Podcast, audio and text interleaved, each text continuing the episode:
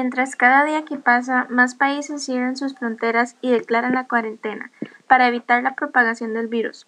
La actividad económica se hunde, las empresas de los sectores más golpeados como aerolíneas, hoteles y restaurantes alertan que pueden quebrar. Muchos trabajadores están perdiendo sus empleos y las bolsas siguen bajando.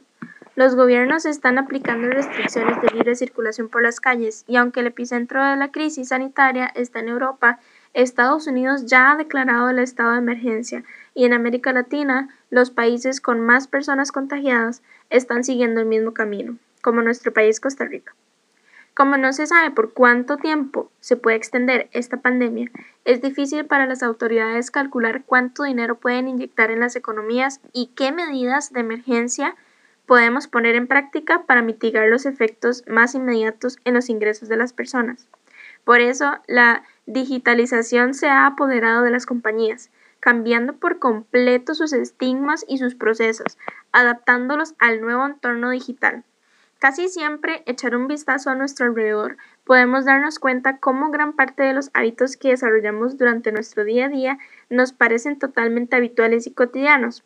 Por eso, hace apenas cinco años no nos dábamos cuenta y no existían probablemente como lo son WhatsApp, Google, Facebook, Instagram, Globos o los propios Uber. Son empresas que, con una cortísima trayectoria vital como empresa, se han convertido en gigantes empresarias de nuestra economía.